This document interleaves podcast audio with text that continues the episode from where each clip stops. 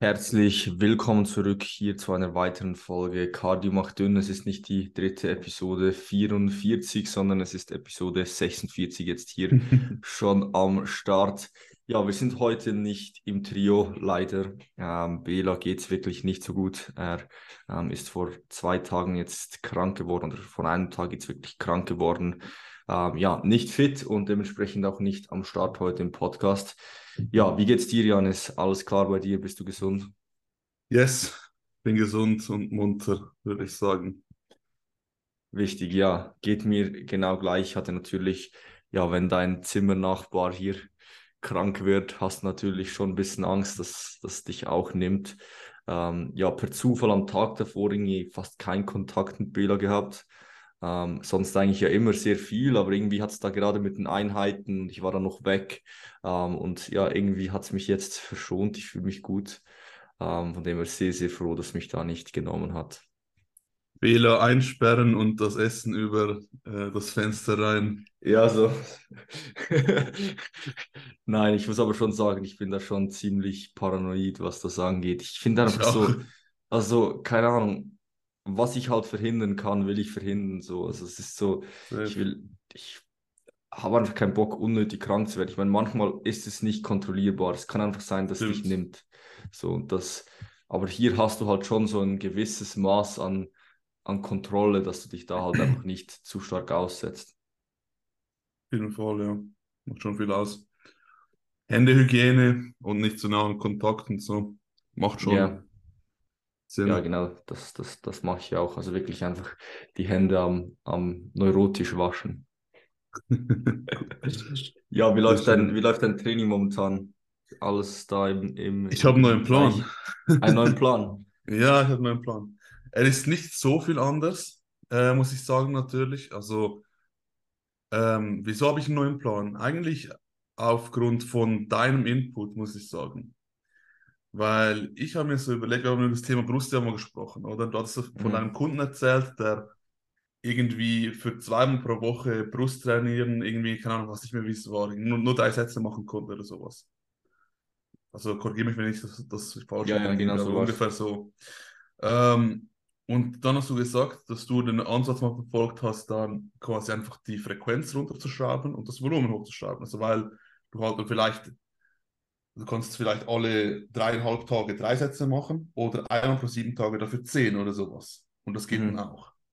Also, also ob du ähm, wie einen Grundpreis, Fixpreis zahlst, um überhaupt Brust zu trainieren und dann noch quasi den Volumenpreis obendrauf zahlst. Und dementsprechend kann es dann Sinn machen, wenn dieser Fixpreis sehr hoch scheint, halt das seltener zu machen und dann das Volumen höher zu fahren. Was ist die Idee dahinter? Ob es funktioniert, ob es die beste Wahl ist, keine Ahnung. Aber ich habe es mal probiert habe jetzt mal die Frequenz äh, gesenkt für die Brust und für die Hamstrings. Weil das war auch so, bei den beiden hatte ich genau das Problem, mehr oder weniger. Ähm, und gleichzeitig habe ich auch noch für äh, Quads und Adduktoren auch noch das Volumen gesenkt. Ich trainiere jetzt etwa alle fünfeinhalb bis sechs Tage ähm, Brust, Hams und Beine. Mhm. Und wie sieht ja. dann deine Rotation aus? Hast du jetzt eine sechs Tage Rotation oder fünf Tage Rotation oder jetzt äh, eine elf Tage? Es ist eine elf Tage Rotation mit okay. einem äh, Bonustag, den ich, ja, ich weiß auch nicht, ich habe jetzt mal einen Plan gemacht, halt mit äh, einem gewissen Volumen, mit dieser Frequenz von etwa fünf, also alle, jeder sechste Tag ist es dann, glaube ich, jeder fünfeinhalbte für die Brust. Und ich weiß auch nicht, ob das dann wirklich aufgeht. Darum habe ich mal mir noch quasi einen Bonustag äh, genommen, den ich halt einsetzen kann, wenn ich ihn brauche. Und ja, ich mache dann mehr oder weniger vier Trainings, ein Tag Pause, zwei, Pause, zwei, Pause. Okay, okay. Die vier sind dann Push, also Brust, Trizeps, Pull, Beine, Hamstring, Schultern. Und der Rest ist dann Pull, Push und äh, Beine, Pull. Okay. Ja. Ja, ich bin gespannt. Ich bin gespannt. Das ist halt hier so wieder so ein weiteres Experiment, so ein bisschen ja, genau. in die. Richtung. Ich bin, ich bin, ich bin gespannt, was da, was da rauskommen wird, ähm, ob die ja. Brust hier, hier wächst. Ich habe halt auch überlegt, ich meine, es kann man natürlich nicht auf jetzt perfekt extrapolieren. Ich meine, was ich früher nach Jahr drei, vier für die Brust gemacht habe, war vielleicht bei Übungen, die nicht so extrem brustspezifisch sind. Es war vielleicht so, dass ich die Brust noch nicht so gut ansteuern konnte, etc.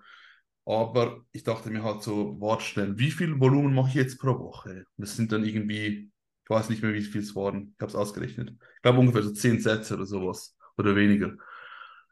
Auf sieben Tage gerechnet. Ähm, müsste es nachschauen. Jedenfalls habe ich früher mehr Sätze gemacht, als ich die Brust nur einmal pro sieben Tage Mhm. trainiert habe.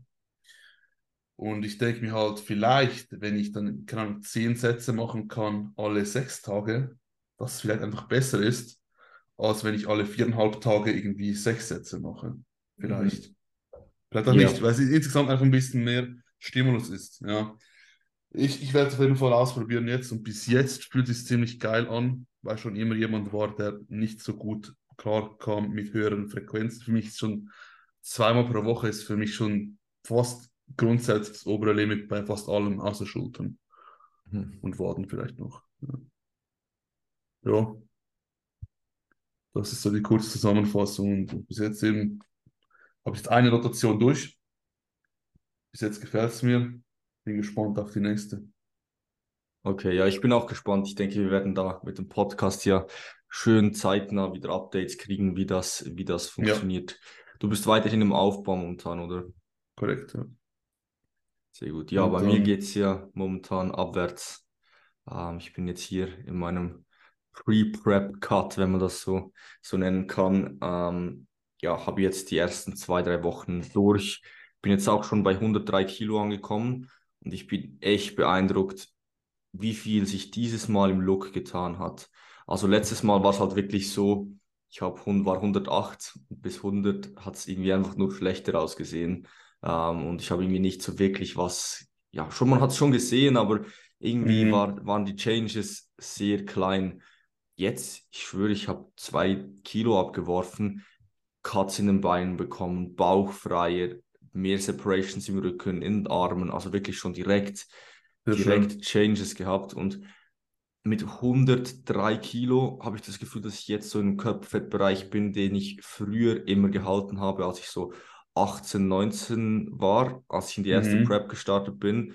Und damals war ich so 95 Kilo. Und das würde Krass. sich eigentlich relativ gut decken. Das, das würde es jetzt theoretisch gesehen heißen, dass ich nochmals drei Kilo aufgebaut hätte. Was theoretisch gesehen schon möglich wäre. Es wäre viel, aber es, es wäre möglich.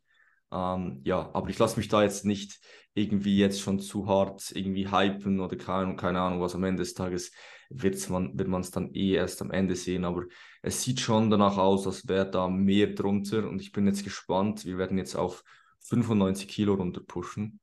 Ähm, Ja. Und das könnte dann schon sein, dass die 95 Kilo schon ziemlich gut aussehen werden. Nice. Da war auch halt mit mehr Schlaf, sagen wir was anderes. Das ist halt wirklich, es ist Ja, ja, wenn wir, da, wenn wir das vielleicht wieder aufgreifen wollen, hier haben wir ja letztes Mal schon darüber gesprochen. Ich habe jetzt weiter durchgezogen, also wirklich rigide diese neun Stunden im Bett. Das sind natürlich dann Mhm. nicht neun Stunden Schlafzeit, Ja, aber habe auch, ähm, ja, so was die Schlafhygiene angeht, all diese Dinge war ich jetzt schon sehr religiös unterwegs, auch ziemlich zur gleichen Zeit jeden Tag ins Bett gegangen, halt wirklich geschaut, dass ich genug früh äh, ein bisschen Downtime hatte und so weiter. Und also meine Schlafwerte erstens sind verdammt stark. Ich habe jetzt hier wieder einen Schlaftracker. Ähm, die haben sich auch nach oben bewegt, jetzt nochmal stark. Also ich habe sehr hohe Efficiency, sehr starke REM, Deep Sleep, alles. Keine Ahnung, wie genau das, das am Ende ist, aber es hat sich verbessert. Das heißt, irgendwas hat sich schon nochmals ähm, verändert. Ja, und dazu, ich fühle mich einfach, und ich denke, das ist am Ende des Tages das Wichtigste, schon sehr anders. Also so diese Tageszeit wäre sonst so die Tageszeit gewesen, wo ich gerne mal so das Verlangen hatte, einen Nap zu machen. Und das ist jetzt einfach unvorstellbar. Also ich, ich könnte nicht schlafen durch den Tag. Am Morgen, ich habe immer Mühe gehabt, aus dem Bett zu kommen. Also ich habe mir immer so einen Wecker gestellt, dann hatte ich noch Bock, so ein bisschen länger zu schlafen, habe ich noch so fünf Minuten länger gepennt, dann vielleicht nochmals ein bisschen, bin ich so aufgestanden, habe mein Leben gehasst. Und jetzt wache ich manchmal so ja, ein bisschen vor dem Wecker oder stelle mir gar keinen Wecker, wach so ein bisschen davor auf, bin eigentlich schon ziemlich ausgeruht und das hat es mir davor nie gegeben. Natürlich ist man am Morgen immer noch müde, man hat auch gerade ja, gepennt, ähm, aber es ist ein ganz anderes Gefühl als davor und auch durch den Tag. Mein Kopf ist so viel ruhiger, ich bin so mhm. viel produktiver einfach. Also es ist wirklich, es kann auch daran liegen, ich habe meine wöchentliche Routine hier noch so ein bisschen angepasst. Ich habe jetzt wirklich einen Tag, wo ich fix Content mache und dadurch ja, ist wie mein Kopf auch weniger dabei, weil ich weiß, ich habe schon vorproduziert und das hat schon mal viel Kapazitäten auch freigeschaltet, aber trotzdem, ähm, ja, ist wirklich krass, wie, wie effizient und ja, einfach schneller ich auch im Kopf bin dadurch. Viel schneller, ist einfach so, die Leute, äh, viele unterschätzen es einfach so krass, weil klar, du brauchst vielleicht eine Stunde mehr Zeit am Tag für den Schlaf, aber es spart dir in der Summe, zumindest langfristig, deutlich mehr als eine Stunde pro Tag, weil ich bin viel schneller.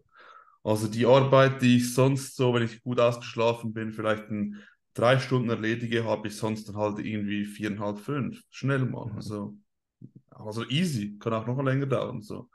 Und ich muss mich sogar noch dazu zwingen. Und wenn ich halt ausgeschlafen bin, dann ist es einfach so, ich habe Bock drauf. Es geht, mhm, geht genau, genau. So das ist der größte Unterschied. Es, es kommt einfach, es Aha. geht einfach so, oder?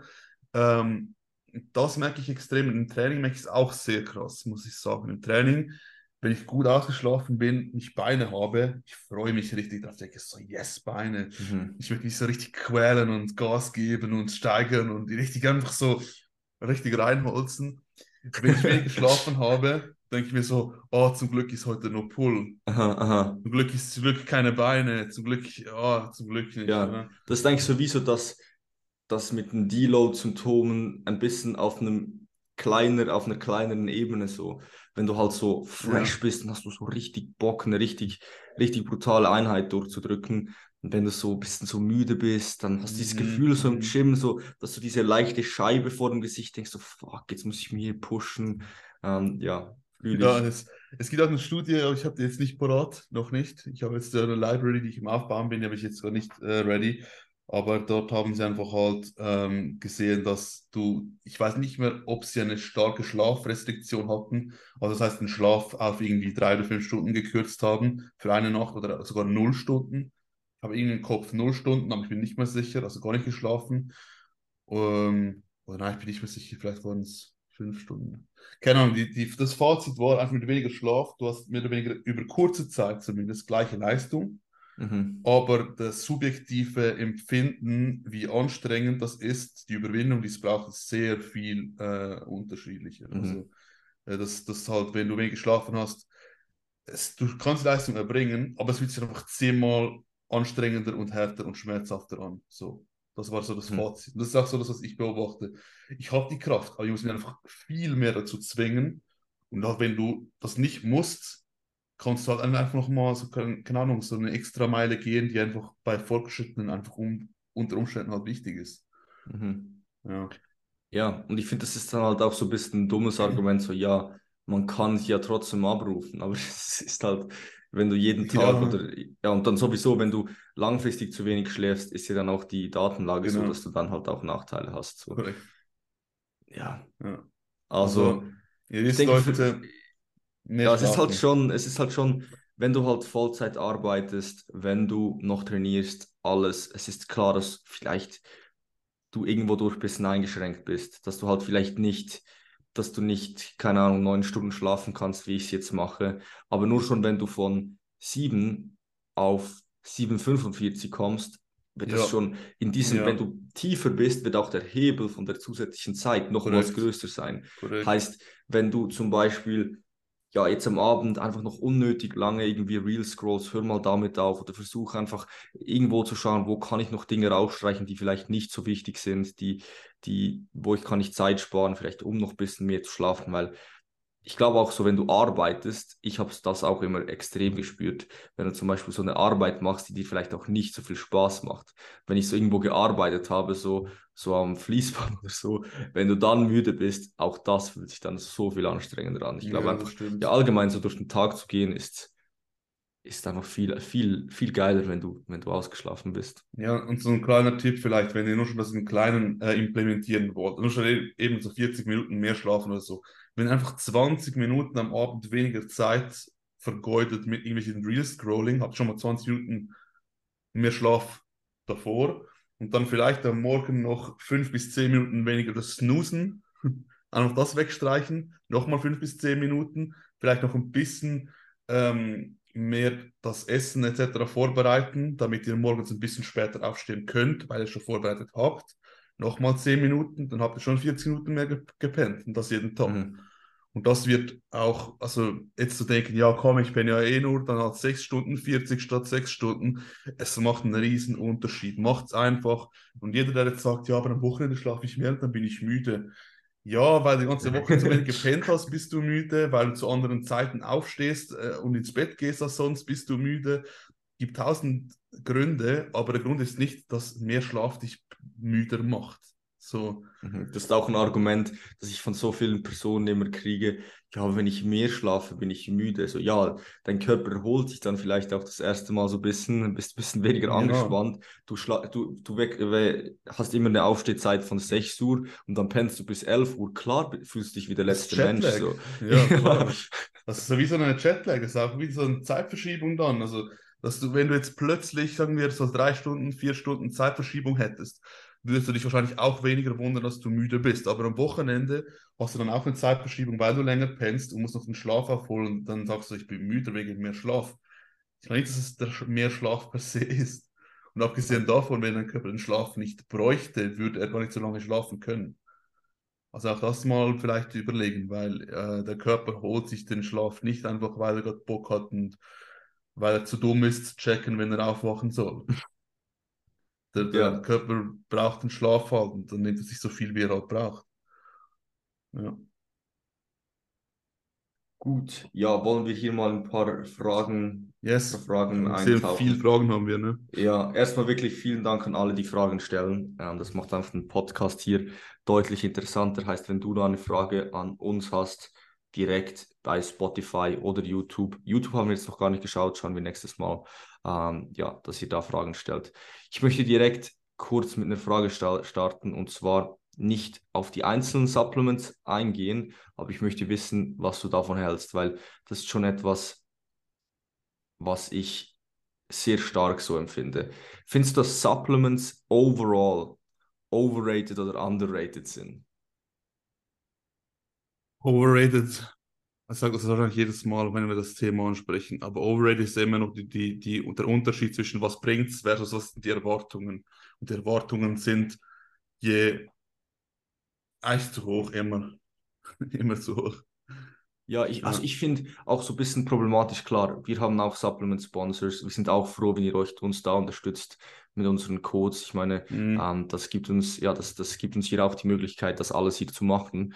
Ähm, aber dadurch, dass halt die meisten Leute im Fitnessbereich dadurch ihr Geld verdienen, habe ich einfach das Gefühl, dass das Thema Supplement deutlich zu präsent ist. Also für den Hebel, den es halt kreiert. Man, Aber ich, ich, glaube nicht mal nur, dass es die Seite ist, also quasi wie die Seite von den Leuten, die das verkaufen wollen, das ist auch die Seite der Leute, die das kaufen.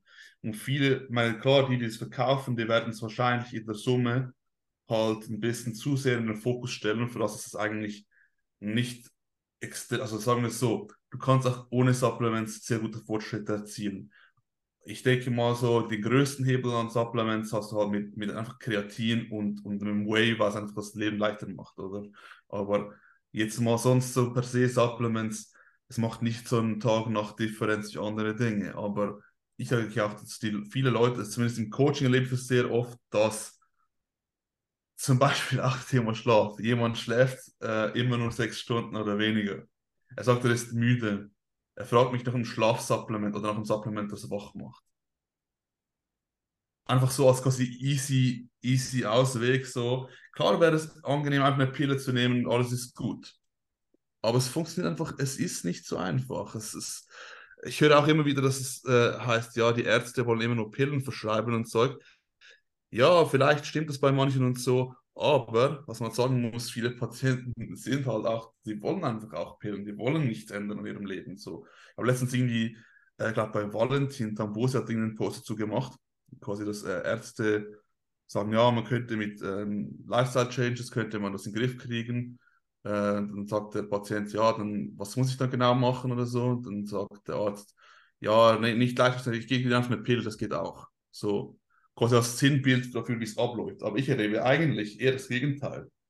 Dass du den Leuten sagst, ja, ihr Blutdruck ist zu hoch, sie könnten ihr Lebensstil optimieren mit dem und dem und dem. Der Patient sagt, ja, schön und gut, aber kann mir nicht einfach eine Pille nehmen? So, kann ich dann von Medikamenten? Das ist eher das, was ich mhm. erlebe, auch im, auch im Coaching. Und es ist auch verständlich. Also, ich sage dir ganz ehrlich, wenn ich denke, so, okay, ich muss eine Stunde mehr für Schlaf einplanen oder eine Pille nehmen, die das gleiche erfüllt, ich würde die Pille wählen. Aber es gibt einfach keine Pille, die das macht. Und auch bei vielen anderen Dingen. Du kannst einfach sehr oft nur schon auch über Medikamente, die jetzt nicht in den Bereich Supplement fallen, nur schon. Selbst mit denen kannst du viele Dinge nicht kompensieren. Und mit Supplements schon gar nicht meistens. Also, ja. Ich habe mir noch, noch überlegt, wir könnten vielleicht hier ist Supplements, was ist overrated, was ist underrated. Wir können uns ja. vielleicht so ein bisschen überlegen, dass wir vielleicht ähm, das so auch als eine ähm, also so eine Reihe bringen, dass wir immer so kurz ein Supplement vorstellen. Wir sind ja von Ivo gesponsert, dass wir zum Beispiel vielleicht ein Supplement von Ivo jedes Mal rausnehmen und das kurz erklären, was das bringt, was wir vielleicht auch als Dosierung erklären, ähm, empfehlen würden oder was, was irgendwo durch Sinn macht. Ich weiß nicht, ähm, was wir da, wie tief wir da genau rein wollen. Ähm, und dann vielleicht auch allgemein so ein bisschen darauf eingehen, was overrated, was underrated ist. Können wir uns aber noch überlegen. Ich denke, jetzt hier zu sagen, was overrated, was underrated ist, würde ein bisschen den Rahmen sprengen. Ja, denke ich auch. Ja. Gut, ähm, vielleicht eine ganz, eine ganz simple Frage. Äh, und zwar, was wünschst du dir am meisten in einer Diät zu essen? Wenn du so wirklich tief in der Diät bist, auf was hast du am meisten uh. Bock?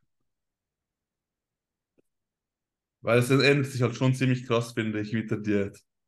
Also wenn mhm. ich jetzt sagen würde, was hätte ich am liebsten, wäre das wahrscheinlich schon was anderes als in der Diät. Hey, das ist schon schwierig, muss ich sagen. Ich weiß nicht, in Vergangenheit, zumindest nicht bei der letzten Prep, lustigerweise, aber bei den letzten, den ersten beiden Preps, dort war es immer so Müsli-Sachen, so Cereals, mhm. Müsli-Zeug, so einfach unbegrenzte so Menge. so Gebäckdinge, so irgendwie, keine Ahnung, so so ein Schokoladengipfel oder so eine Scheiße. Ja, also Schokolade geht halt immer. Ich würde wahrscheinlich trotzdem bei Schokolade bleiben. Ja, ich glaube mhm. schon, Schokolade. Doch, doch. Ja, irgendwas in dies, eher etwas Süßes, glaube ich, in der Prep. Ja, ja. Und jetzt so im Aufbau eher so Sushi. Also zwar, ich bin auch, ich bin eigentlich auch auf Diät, aber ich bin noch nicht genug tief, dass das eine Rolle spielt. Eher so Sushi oder Pizza oder sowas in dieser Nein, Richtung. mehr umgekehrt. Ich, ich habe äh, immer süß an erster Stelle, aber ich muss sagen, in der Diät feiere ich nicht Süßes deutlich mehr. Wenn ich jetzt daran denke, eine Pizza zu essen, denke ich mir so, ja, ja kann, man, kann man. Ich kann auch was anderes essen. Das interessiert mich nicht so wirklich in der Diät, wenn ich die Wahl zwischen Pizza und irgendwie ähm, Chicken, Reis und Gemüse, würde ich sagen so äh, Pizza, logisch. Mhm. Und jetzt ist für mich wirklich, also ohne Witz, ich würde jetzt, wenn ich jetzt gerade daran denke, was ich jetzt habe vorhin gegessen vor einer Stunde, ich hätte so eine Pizza, denke ich, habe überhaupt keinen Bock. Da, da ist wahrscheinlich schon, dass ich jetzt halt so im Defizit bin, das merke ich schon. Ich hätte jetzt schon mehr Bock, eine Pizza zu essen als Chicken ja. Rice. Also ich habe ich hab der in der Regel tendenziell mehr Bock auf was Richtiges. So. Das ist bei mir zumindest der Fall. Es geht, ich habe in der Prep oder letzte Prep auch wirklich verdammt Bock gehabt, einfach mehr Chicken. Bei mir ist genau umgekehrt, glaube ich. Ja, nee, nicht eben. umgekehrt. Aber ja, aber in, ja, okay, in der Prep feierst du alles, also alles, was so, so richtiges Essen ist, sagen wir so. Ja. Wenn ich jetzt, wenn ich jetzt sage, was, wie, wie fest fahre ich richtiges Essen so, würde ich sagen, wenig. Und süßes so Medium. Mhm. In der Diät wäre halt, wie, fe wie fest feierst du so richtiges Essen, wäre dann halt so neuer Maximum und süß noch vielleicht knapp drüber. Aber beides ja. sehr hoch. Mhm. Ja. ja, das würde ich absolut unterschreiben. Also der, der, größte Unterschied ist eher beim richtigen Essen, sage ich mal. Süßes habe ich schon mehr Bock in der Diät, aber nicht so viel mehr wie auf den Rest. Mhm. Einfach gesagt. Ja. Gut, dann jetzt hier vielleicht eine, eine kritische Frage und zwar es geht um Seps Prep-Ansatz. Ähm, ja, er, die Person schreibt hier so gut wie keine Rest-Days, kein Pre-Prep-Cut, neun Weeks out und sechs Kilo noch runter, fast nur Protein essen bis spät abends, alle Carbs Post-Workout. Das ist so komplett anders als üblich. Was sind da so deine Gedanken? Ich denke, vorhinein muss man da mal muss vorwegnehmen, Sepp ist ein verdammt guter Athlet. Das, was er macht, funktioniert oder scheint bei ihm sehr gut zu funktionieren. Ähm, wir reden jetzt hier einfach so im Allgemeinen. So, was, was, was hältst du, was hältst du davon? Also ich denke, man muss das Ganze ein bisschen auseinandernehmen, aber ich denke, so overall halte ich nicht viel davon, muss ich ganz ehrlich sagen. Ähm, und ich kann auch sagen, dass ich diesen Ansatz auch schon gemacht habe. Zumindest einen großen Teil davon, 2017. Also ich, es ist etwas, das ich noch nicht probiert hätte, weil ich habe dort auch fast den ganzen Tag nur Shakes getrunken, zwei, drei. Vor dem Workout ein bisschen was oder nach dem Workout eine richtige Mahlzeit, meistens so Curryzeug und dann noch irgendwie vielleicht was süß, wobei das habe ich dann ziemlich schnell mal nicht mehr gekonnt. Aber es war so ein ziemlich ähnlicher Ansatz diesbezüglich, auch trainingstechnisch war ich zwar, hatte ich keine, schon auch Rest-Days, aber war dort auch ziemlich overtrained. Also, ich weiß nicht, ob Sepp jetzt overtrained ist, aber es geht auf jeden Fall eher so in die Richtung. Also zumindest beim Essen sehr stark, beim Rest jetzt keine Ahnung. Ähm, und ich finde, der Unterschied ist wie Tag und Nacht. Im Vergleich dazu, wenn du es halt wirklich schön über den Tag ein bisschen verteilst, ähm, sowohl von Adherence, weil du denkst halt, okay, ich kann auch viel easier den ganzen Tag nicht essen als am, als am Abend nichts. Aber das Ding ist, wenn du halt am Tag so wenig isst, dann brauchst du am Abend halt auch viel mehr, als du sonst bräuchtest. Weil wenn ich über den Tag genug esse, habe ich am Abend gar nicht so dieses Verlangen irgendwie zu bingen oder so. Weißt du, was ich meine? Das, äh, darum, ich sage mal so, overall nicht so viel, auch keine Rest Days. Ich denke, wenn du keine Rest Days machst, dann trainierst du einfach zu wenig hart, meiner Meinung nach. Also, wie, wie, wie kannst du keine Rest Days brauchen? Also, ja, ich, ich weiß also, nicht.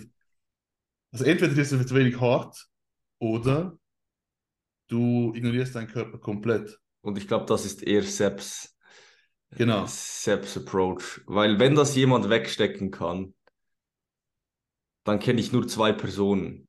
Deutsch. Das wäre Sepp und Deutsch. die solche Dinge wegstecken. Also ja, ich glaube, Sepp pusht da halt einfach schon sehr oft, sehr hart. Also er macht ja schon Rest Days. Also ich glaube, dass er neun Tage in Serie trainiert hat, das war jetzt schon eher eine Ausnahme, glaube ich. Aber er hat sicherlich sehr viele Trainingstage immer in Serie. Ähm, ja, ich glaube, er denkt halt auch so wegen dem Kalorienverbrauch, den er halt hat und er will halt einfach Reiz setzen.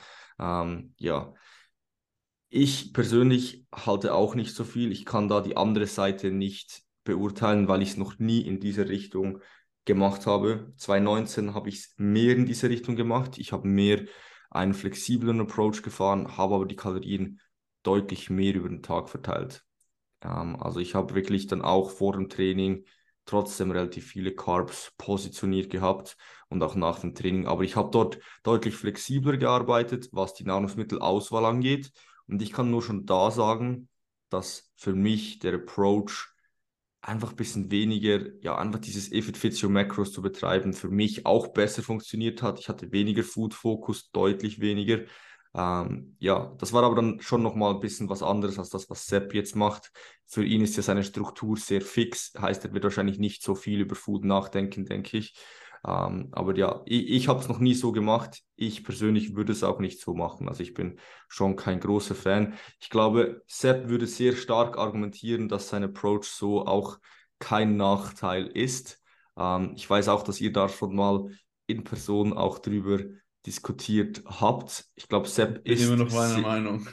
Sepp ist sehr überzeugt von diesem Approach und ich weiß nicht, vielleicht gibt es auch eine gewisse Gewöhnung an das, weil Sepp macht das halt auch schon keine Ahnung wie lange.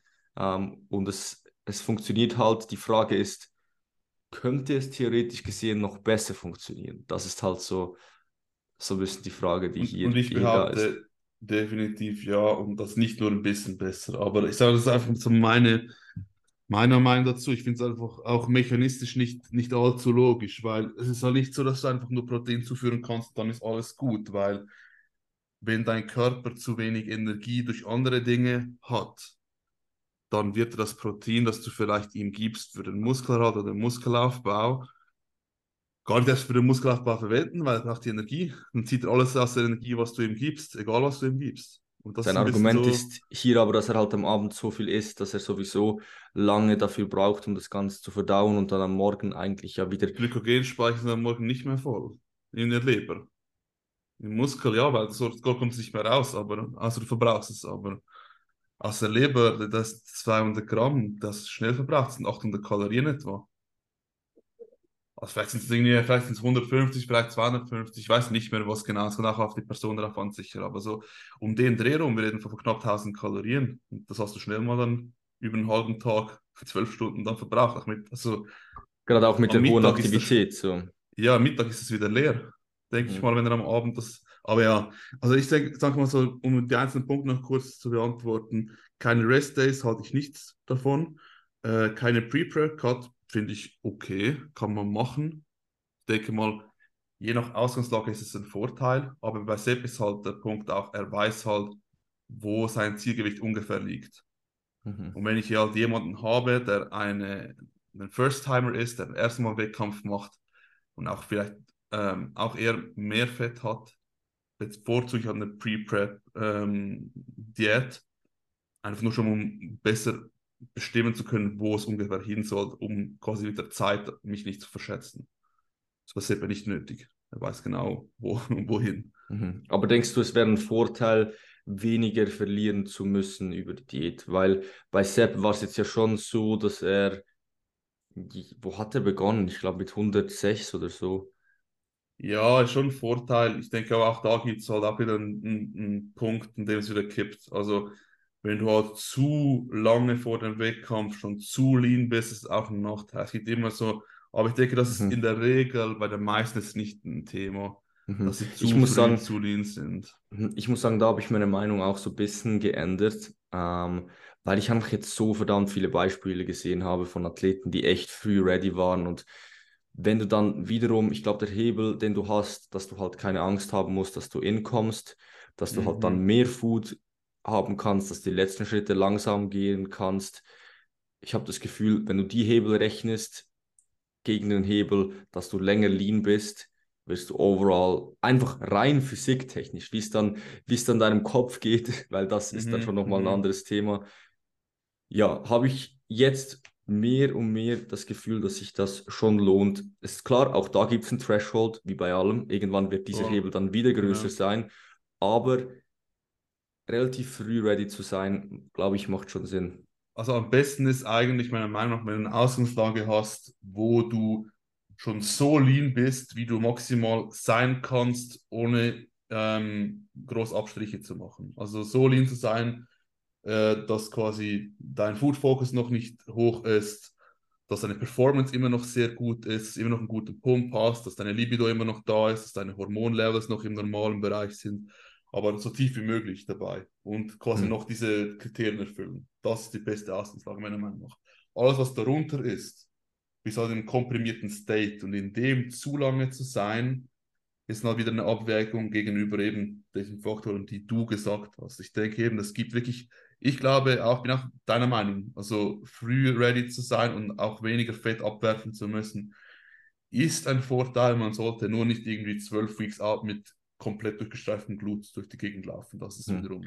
Ja, war zum Beispiel krass zu sehen bei der Evo Classics. Also bei der ja. Sichtung, warst du ja auch am Start, oder? Ja, genau. Da waren ja schon Leute dabei, 10 Weeks out, die waren eigentlich sehr, sehr nahe an komplett abgezogen. Also, ja, voll. Das ist dann das schon sehr früh, weil die Evo Classics mhm. ist dann auch der erste Wettkampf in der Saison. Das zieht sich ja dann nochmals ein bisschen weiter. Wenn du dann noch an die Worlds gehst, hast du dann zehn Wochen bis zur Evo Classics und dann wahrscheinlich nochmals sieben Wochen bis zu, zur Worlds, dann bist du 17 Wochen Stage liegen. Und mhm. klar hast du dann vielleicht gut ausgesehen, aber dann bist du ruiniert am Ende. Was, ja, man muss auch überlegen, ich meine, wenn du natural bist, sind deine Hormonlevel am Boden, wenn du so lean bist. Mhm. Und wenn die Zeit einfach halt dann nochmal sieben, also das sind fast zwei Monate mehr in diesem Status verbringst, ist das einfach kein Vorteil. Weder fürs mhm. Befinden noch für sonst was. Aber ja, eben, es gibt da so ein, es gibt, es gibt da wie bei allem so ein Turning Point und ähm, ja, und aber sechs Kilo runter in neun Wochen finde ich, ist am oberen Limit, aber das finde ich nicht so problematisch, ehrlich gesagt.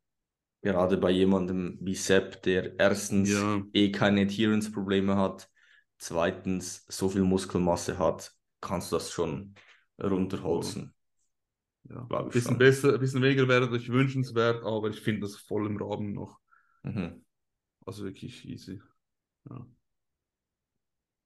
Ich habe noch die andere Frage, die oben drüber ist, die mit dem Trizeps, die habe ich noch auf dem Schirm.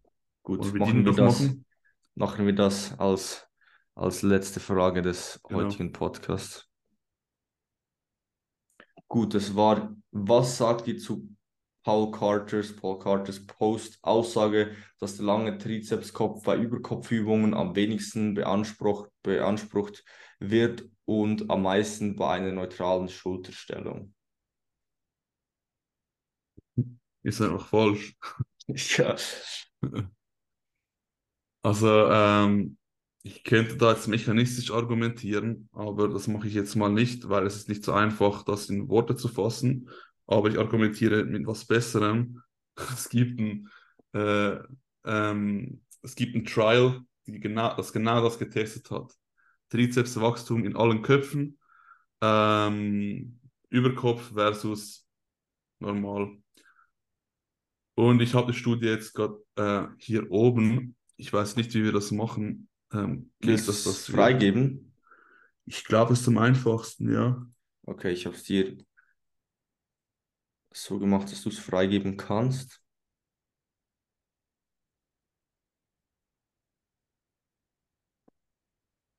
Ich hoffe, es funktioniert. So, ja, wir haben das Ganze. Ja, perfekt. Okay.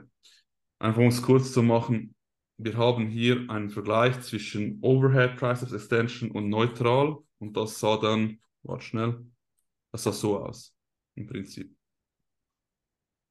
Also quasi einfach das, was wir kennen, Overhead versus quasi das, das was man am meisten sieht, normal Triceps Extensions.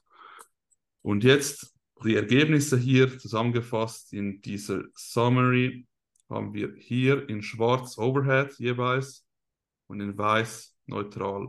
Und was wir sehen, je höher der Balken, desto größer das Wachstum im Muskelvolumen.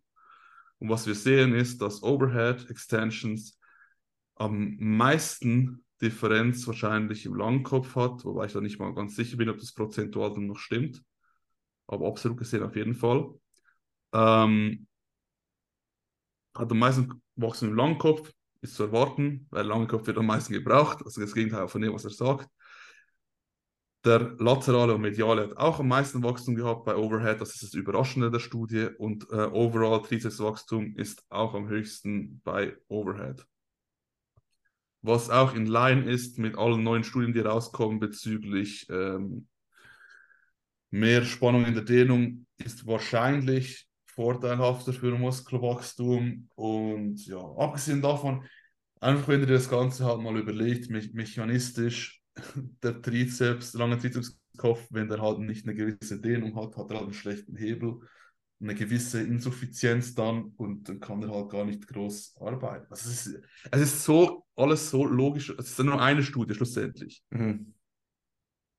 Aber ich sage mal so, es ist alles so klar und logisch, stringent, in sich schlüssig, dass ich das als ausreichende Evidenz betrachte und sagen, dass es sehr wahrscheinlich ist, dass Overhead Extension besser für den langen Kopf ist und wahrscheinlich auch insgesamt ein bisschen effektiver ist.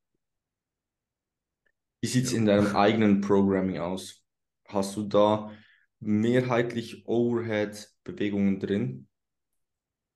Wenn du es äh, Satz für Satz rechnest, nein. Ähm, vor allem aus dem Grund eigentlich Trizeps, Sehnenansatz, Problematik. Weil ich finde halt schon, dass die ähm, Overhead Extensions schneller mal noch auf den äh, ja, von dieses Ansatz äh, ja, Schmerzen erzeugen können.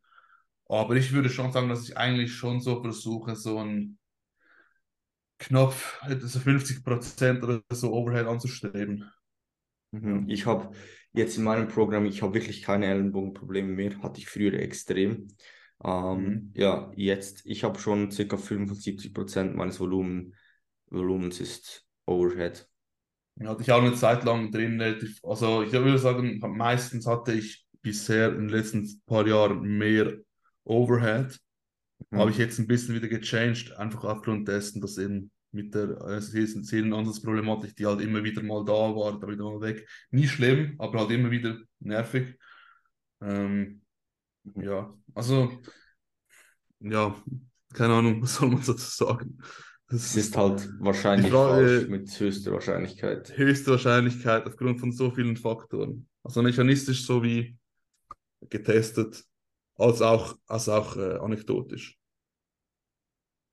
Und wenn anekdotisch, mechanistisch und ein Trial alles in die gleiche Richtung deutet, ist es wahrscheinlich schon auch sehr mhm. wahrscheinlich mhm. der Fall. Ja. Gut, ja. lass uns noch eine ganz, ganz kurze Frage. Ähm, ja. Noch eine kurze Frage klären. Was hältst du von Sam Sulek? Kennst du ihn? Wahrscheinlich bist du auch über ihn gestolpert. Ähm, wird er dem Hype gerecht? Ich bin auch über ihn gestolpert. Hätte ihn aber sonst per se wahrscheinlich nie entdeckt, weil ich aber generell nicht Fitness-YouTube schaue, lustigerweise. Also mhm. das interessiert mich irgendwie einfach nicht so. Ich, ich ehrlich gesagt auch nicht so viel. Ich schaue mir genau Fuads Podcast an. Das ist unter ja, halt Podcast, Podcast ja. so, so ja. halt education-wise, aber sonst genau. ich mir eigentlich auch sehr selten. Videos rein. Das reine Unterhaltungs-Fitness-Content schaue ich mir eigentlich fast nie an. Äh, wird er dem Hype gerecht? Ich meine, ich denke, dass er wahrscheinlich schon auch das Social Media technisch und so alles sehr, sehr, sehr, sehr gut macht und auch sehr, sehr krasse Fortschritte erzielt hat und insgesamt auch ähm, schon auch verdient hat, dass man ihm folgt, würde ich sagen. Wenn man es rein aus Bodybuilding-Perspektive anschaut, denke ich, gibt es sehr viele Leute, die wahrscheinlich in dem Alter oder insgesamt besser sind als er und die niemand kennt ja, ich, das ist jetzt auch so ein bisschen mein Take. Ich finde, wird er dem Hype gerecht? Ja, ich finde, er macht verdammt witzige YouTube-Videos. Es ist halt einfach so, es wirkt halt so, als wäre es der Typ von nebenan so, macht halt sehr authentische Videos. Er wird dem Hype schon gerecht, Bodybuilding-technisch. Ja, er hat halt auch nie gesagt, dass er irgendwie der beste Bodybuilder ist. So. Genau, und gut ist, ist er ja. Also, er ist gut so, also er ist für 21 sieht er echt verdammt ja. massiv aus. Ich finde das ja. immer so ein bisschen so, was hätte er es jetzt nicht verdient, nur weil er nicht IFB, keine Ahnung, Mr. Olympia ist mit 21 so. Oh. Keine Ahnung, das ist ja auch nicht sein Content. Sein Content sind ja YouTube-Videos, wo er ins Gym fährt, erzählt, dass er heute Brust zerstört, dann 30 Sätze Incline Smith macht und wieder nach Hause geht. dann drei Liter Milch trinkt. So. Das halt einfach irgendwie, der ist halt einfach so eine Icon. Der, der macht halt einfach sein Ding, das ist witzig. Ja, und es halt einfach auch clever. Ich glaube, viele Dinge, die er da macht und sagt, die sind halt auch ein bisschen kalkuliert, weil ich glaube, also vielleicht trinkt er wirklich seit Jahren halt irgendwie, trinkt irgendwie drei Liter Milch am Tag oder sowas. Vielleicht macht er das wirklich seit Jahren. Aber ich glaube, ich, Bro, ich bin wirklich ziemlich überzeugt, dass der Typ ich, das macht. Einfach ich so, könnte es mir vorstellen, ja. Wie der rüberkommt. Bro, der, der, der gibt so keinen Fick auf allen Ebenen, so wie der sich kleidet. Vielleicht ist das auch Vielleicht ist es auch von A bis Z reine Strategie. Aber wenn du so seine mhm. Videos anschaust von früher, wo die sich ja eigentlich fast noch niemand reingezogen hat, glaube ich, sind die sehr, sehr ähnlich und der macht einfach, der trainiert auch irgendwie. Also der trainiert einfach so, wie es, wie sich für ihn richtig anfühlt und und ich glaube, man kann, man kann von ihm sicher viele Dinge lernen. Allerdings würde ich davon absehen, ihn jetzt als Vorbild zu nehmen oder alles, was er macht, zu kopieren, ohne das Ganze ähm, kritisch zu hinterfragen, weil sein Brusttraining, ich habe einfach, ich habe sein Brusttraining-Video angeschaut, also quasi Mike äh, Israel macht immer wieder so Exercise-Video-Critiques, so quasi mhm. einfach von Celebrities in der Regel und er war auch dabei. In einer Folge hat er quasi sein Brusttraining halt äh, kritisch angeschaut und er tritt ja nicht sein Brusttraining ist ja nicht schlecht. Ob man das jetzt genauso machen sollte, wahrscheinlich nicht, nur schon weil du nicht, weil du nicht er bist. Also wenn ich 30 Sätze machen würde, vielleicht nicht die beste, die vielleicht schon, aber ich glaube nicht. Aber Aha. einfach so jetzt ihn zu kopieren und denken, ja, man muss jetzt drei Liter Milch trinken, dann werde ich auch so krass wie er. Nein, wirst du nicht. Du kannst auch vier Liter Milch trinken. Du wirst nicht so krass sein wie er. Oder vielleicht auch, wenn du nichts davon machst, wirst du vielleicht auch krasser sein wie er. Nobody ja. knows. Aber ja, es, es ist einfach wichtig und wir machen, äh, witzig, wir machen jetzt auch, alle ziehen sich jetzt so ein bisschen an ihm hoch. Ähm, also, weißt du, so Videos so, von Leuten so, äh, ja, ich mache mir Sorgen um Sam Sulek. Ja, aber so was ich Sorgen so. gemacht habe. Bro, du machst dir nie, nie im Leben machst dir Sorgen so, Bro, du bist einfach diese. Du kennst ihn ja nicht mal. ja, so, warum? Also, du machst dir safe keine Sorgen um ihn. So. Sorgen machst ja. du eine Person in deinem engen Umfeld. So. Was du willst, ist einfach die Klicks ra rausziehen. So. Bro, also ich sage ganz ehrlich, wenn er irgendwie sich gesundheitlich schädigt und man sieht es, ich mache mir, ich, also wirklich Sorgen würde ich nicht sagen. Ich würde sagen, ich, ja. wünsche es ihm nicht und ich wünsche ihm alles Gute und ich hoffe, dass er möglichst gesund bleibt und so. Ich, ich wünsche ihm wirklich gar nichts Schlechtes, aber dass ich mir jetzt abends nicht einschlafen kann, weil ich mir denke, oh nein, Sam, also das kannst du doch nicht machen, bitte bleib unter uns. So.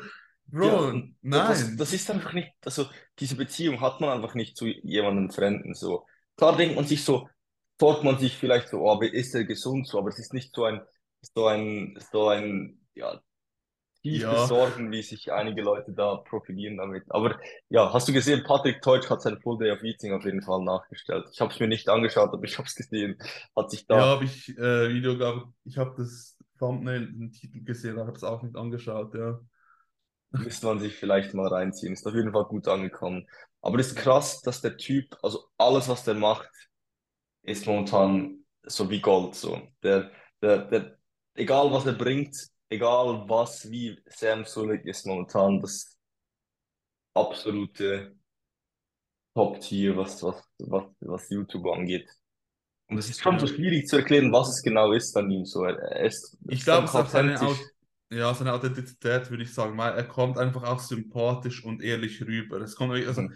Man merkt halt, er, er macht das wirklich äh, und so, keine Ahnung, vielleicht gewisse Dinge, könnte ich mir vorstellen, dass er die extra noch macht, um inszenieren, aber so das Grundsätzliche, das Training-Technische und so, also es einfach feiert und so, jetzt Hardcore Brust zu trainieren und so, das, das kauft man ihm einfach ab. Man merkt einfach, dass er auch, ich habe das Gefühl auch gehabt, zumindest ich habe sehr, sehr weniger gesehen von ihm, aber habe das Gefühl gehabt, dass er es auch wirklich gern macht, diese Videos. Mhm. So, und das, das kommt einfach rüber irgendwie. Ich glaube, es ist vor allem das, so das Charisma oder sowas, keine Ahnung. Mhm. Und es sieht halt einfach krass aus, muss man mhm. schon auch sagen.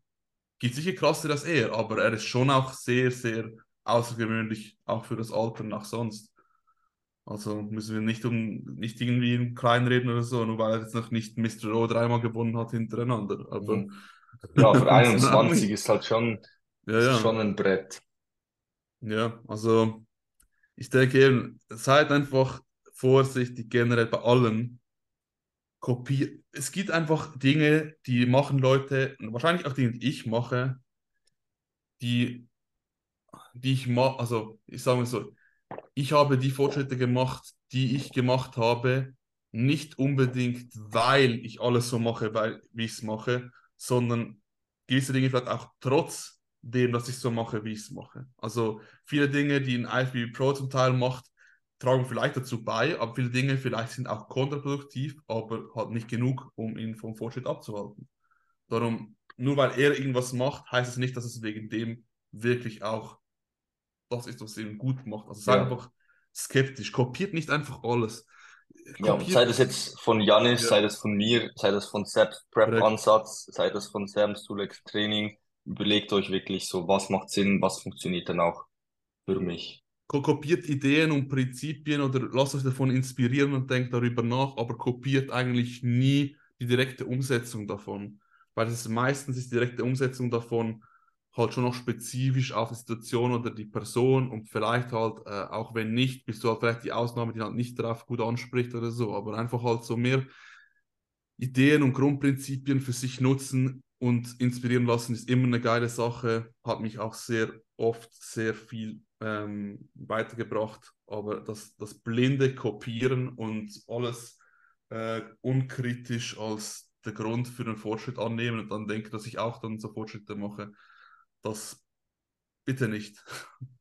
Mhm. Ja. Gut, ja, ich glaube, wir könnten hier noch, noch zwei Stunden weiterreden, glaube ich.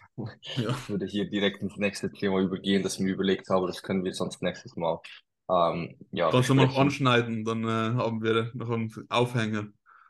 Ja, mir geht es so ein bisschen um, ähm, um Post, der Alberto Nunes gemacht hat bezüglich ähm, naturalem Limit. So, dass halt im Natural Bodybuilding so gerne halt einfach der krasseste Natural Bodybuilding Bilder hervorgenommen wird und dann gedacht wird, nur weil er natural ist, komme ich auch dorthin. So, dieses Thema möchte ich mal Mhm. so ein bisschen, bisschen besprechen, weil niemand denkt auch, nur weil Us Usain Bolt Nady ist, kann ich in neun Sekunden oder acht Sekunden irgendwas 100 Meter laufen. Das ist halt irgendwie in anderen Sportarten nicht so vertreten, aber im Natural Bodybuilding hat man das irgendwie schon, also ich muss sagen, ich bin da auch so ein bisschen schuldig dran. Also ich, ich, ich habe das auch schon so gedacht und ich glaube, viele denken das. Ich möchte da einfach mal noch ein, einmal so ein bisschen drüber sprechen.